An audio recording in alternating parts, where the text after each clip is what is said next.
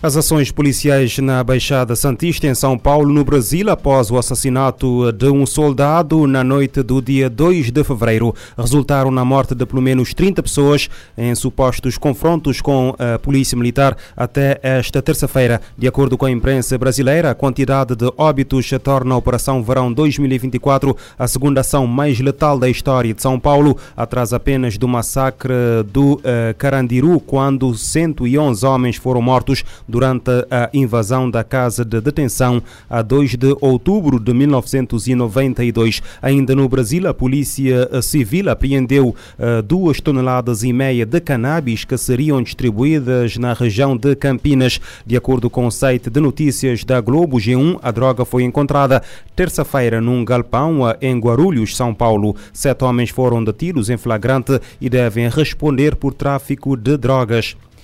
O corpo de uma menina de 11 anos que estava desaparecida desde a semana passada foi eh, encontrado uh, esta terça-feira no Rio, uh, no Texas, nos Estados Unidos da América. De acordo com o ABC News, a criança foi vista pela última vez na manhã da quinta-feira, quando se preparava para apanhar o autocarro escolar perto ca da casa do pai. A menina não chegou a ir à escola nesse dia e foi lançado um alerta em todo o estado para o desaparecimento da menor. A polícia prendeu um homem amigo do pai da menina que foi indiciado uh, como, que foi indicado como pessoa de interesse para a investigação. De acordo com a força policial, há relatos que assumem que o homem já tinha levado a menina anteriormente para apanhar o autocarro carro. O suspeito tem um grande histórico criminal, incluindo o aliciamento de uma menor.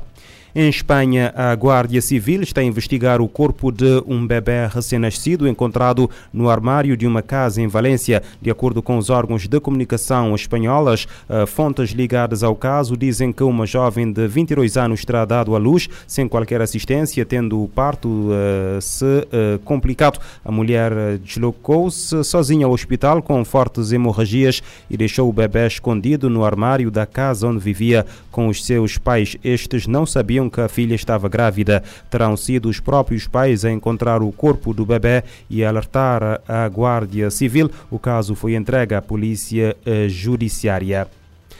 Ao entrar no segundo ano da invasão total da uh, Rússia, os ucranianos dizem que precisam urgentemente de apoio militar e financeiro a nível mundial, em causa os intensos combates na frente oriental e bombardeamentos diários em todo o país. Entretanto, o Congresso dos Estados Unidos está a impedir a ajuda necessária. A reportagem é da Voz da América a partir de Kiev. Dias antes do segundo aniversário da invasão russa em grande escala, a Ucrânia decidiu retirar-se de Avdivka, uma cidade na região de Donetsk.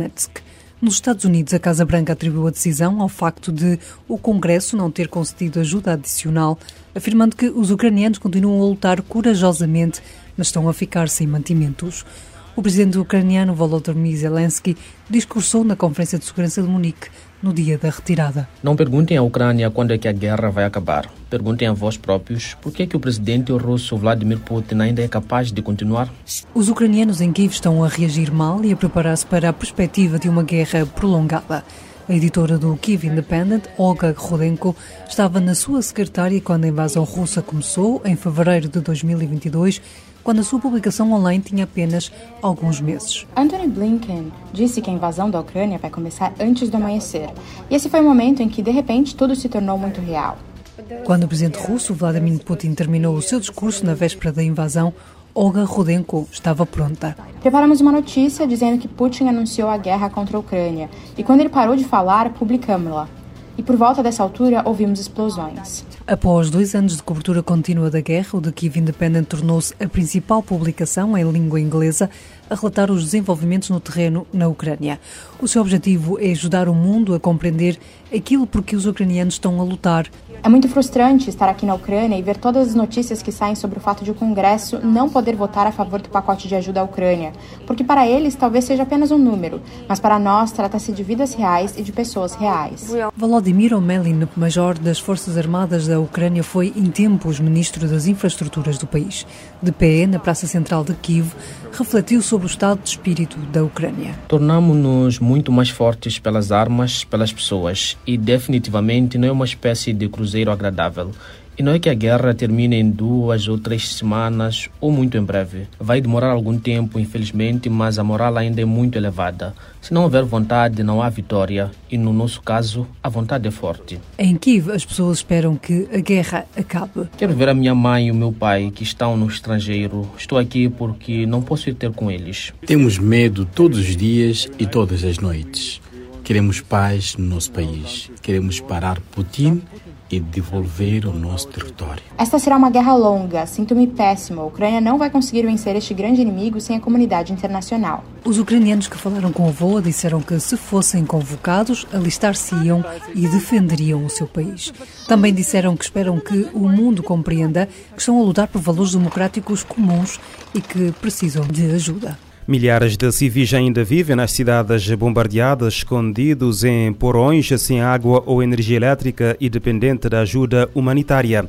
A Amnistia Internacional pede ao Estado de Israel para pôr termo à ocupação brutal da faixa de Gaza e da Cisjordânia, incluindo Jerusalém Oriental, que mantém desde 1967. Em comunicado, o diretor executivo da Amnistia Internacional Pedro, eh, em Portugal, Pedro Neto, afirma que se trata de um apelo para que as partes encontrem uma solução política para uma guerra que não é temporária há, há bastantes anos precisamos de reforçar aquilo que é o enquadramento legal desta guerra e desta ocupação, que ela, admitimos, tem que ser temporária. E esta não é temporária já há bastantes anos. E é esse apelo que nós fazemos é no sentido de caminhar para a paz e isso tem que se começar primeiro por um cessar-fogo, depois pela discussão das causas profundas deste conflito e depois caminhar naturalmente para aquilo que é uma solução política que seja duradoura. Nos termos do, do direito internacional humanitário, a ocupação de um território durante um conflito deve ser temporária. Como é que se explica que esta ocupação se eternize? Essa é a questão que temos que levantar ao governo israelita.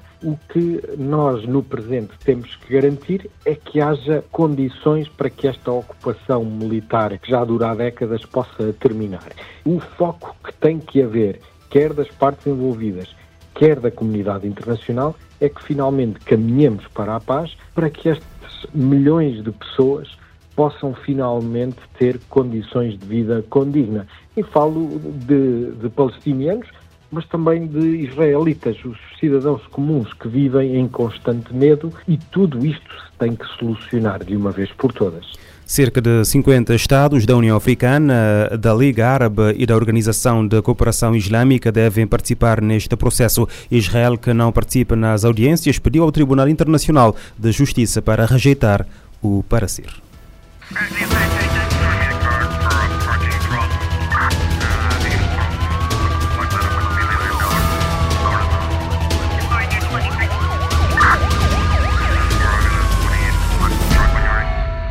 Pode ouvir e subscrever este programa em radiomorabeza.cv, no Spotify, Apple Podcasts, Amazon Music, Deezer e em todas as principais plataformas de podcast.